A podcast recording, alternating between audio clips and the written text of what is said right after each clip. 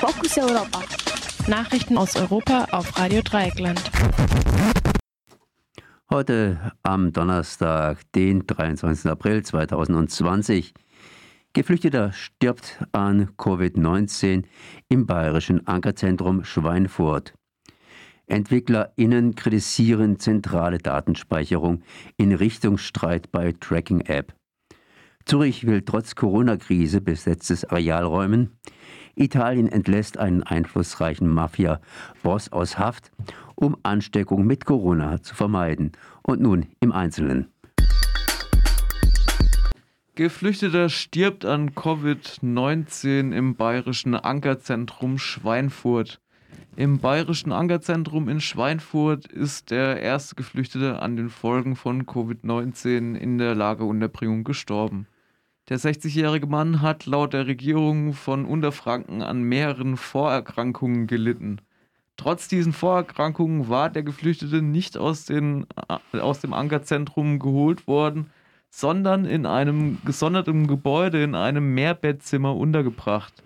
Nachdem die Infektion nachgewiesen wurde, wurde der Mann ins Krankenhaus Schweinfurt eingeliefert und kurz darauf nach Münnerstadt verlegt, wo er am Abend des 20. April verstarb. Der bayerische Flüchtlingsrat fordert nun erneut, dass die Belegung der Lager entzerrt wird, um den Geflüchteten überhaupt die Einhaltung von hygienischen Mindeststandards zu ermöglichen. Die in den Lagern übliche Gemeinschaftsräume, Küchen und Toiletten stellen ein erhöhtes Infektionsrisiko dar, auch schon ohne Corona-Pandemie. Der Bayerische Flüchtlingsrat fordert außerdem die Staatsregierung auf, die Flüchtlingslager zu schließen und die Bewohnerinnen und Bewohner in leerstehenden Hotels und Jugendherbergen unterzubringen.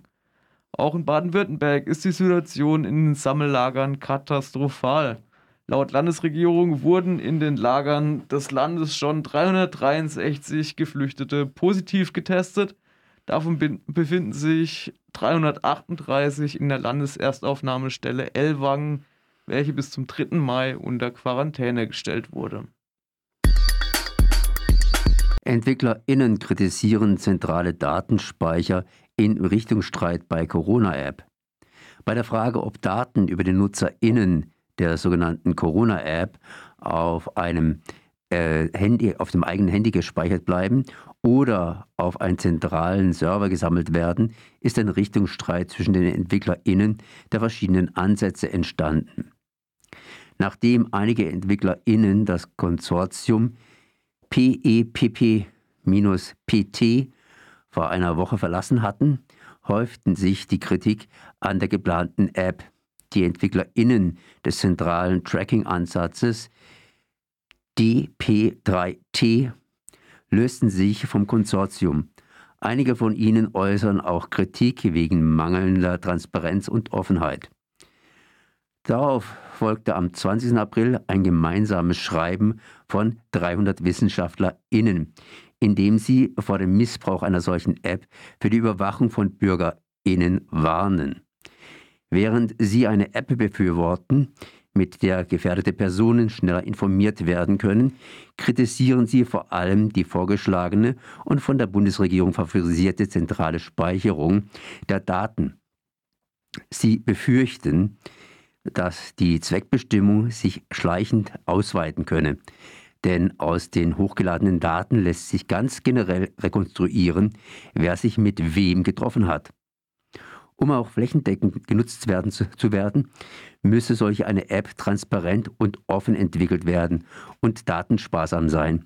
Denn die Befürchtung eines Missbrauchs der Daten könne das Vertrauen in und die Akzeptanz der App behindern. Die geplante Tracking-App soll mit Bluetooth die Nähe eines Smartphones zu anderen registrieren und im Falle einer Infektion des Inhabers des Gerätes alle anderen Geräte über eine mögliche Infektion informieren, welche innerhalb eines gewissen, einer gewissen Distanz registriert wurden. Bei zentralen Ansatz sollen die Kontakte gesammelt werden, womit sich eine Ausweitwertung der Ausbreitung von Covid-19 in Echtzeit versprochen wird. Indessen ist schon längst die sogenannte Datenspende-App des Robert Koch Instituts verfügbar, mit der über 400.000 Bürgerinnen die Daten von ihren Fitness-Trackern dem Institut zur Verfügung stellen. Diese Daten sind mit der Postleitzahl vernetzt. Die medizinisch nicht getesteten Sensoren der Fitness-Tracker sollen Gesundheitsdaten übermitteln, um die Ausbreitung der Pandemie besser zu verfolgen. Wegen fehlender Datensparsamkeit, Sicherheitslücken und intransparenter Entwicklung hat der CCC diese App massiv kritisiert. Zürich will trotz Corona-Krise besetztes Areal räumen. Die Besetzerinnen des Juch-Areals in Zürich wurden vom zuständigen Sozialdepartement zum Verlassen des Gebäudes, äh, des Geländes innerhalb von vier Tagen aufgefordert. Ein konkreter Grund wurde für die, Auf, für die Aufforderung oder eine geplante Nutzung des Areals wurde mit der Frist nicht mitgeteilt. Die Stadt scheint sich einer Debatte um die Nutzung des Geländes damit entziehen zu wollen. Die Besetzerinnen zeigen sich über das Vorgehen der Stadt während einer Pandemie entsetzt. Sie befürchten, in kürzester Zeit ohne Unterkunft auf der Straße zu landen, während die schweizerische Bevölkerung zur Infektionsverhinderung dazu aufgefordert wird, zu Hause zu bleiben. Sie werfen der Stadt Willkür in der Auslegung der Schutzmaßnahmen vor. Erst am letzten Samstag hatte die Polizei in Zürich eine Autodemonstration, welche Sicherheitsabstände einhielt, gewaltvoll zu verhindern versucht. Die Demonstration forderte Sicherheit für Geflüchtete. Die Besetzung des brachliegenden Juch-Areals geschah letztes Jahr am 31. Oktober. Die Besetzerinnen und Aktivistinnen protestierten damit gegen zunehmende Repression, gegen Freiräume und schufen dort einen Begegnungsort sowie Wohnraum. Nun droht den rund ein Dutzend Bewohnerinnen am Montag, dem 27. April, die Räumung. Italien entlässt einflussreiche Mafiabosse aus der Haft, um Ansteckung mit Corona zu vermeiden. Um die Infektion der Gefangenen mit Covid-19 zu verhindern, entlässt Italien mehrere führende Köpfe der Mafia aus den Gefängnissen. Drei Mafiabosse waren in letzter Zeit von Richtern aus der Haft entlassen worden. Der neueste Fall am gestrigen Mittwoch.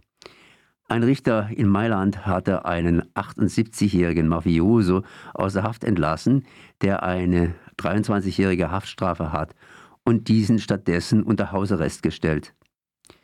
Der Grund für die Entlassung ist die Befürchtung, dass die Insassen sich im Gefängnis mit Covid-19 anstecken könnten.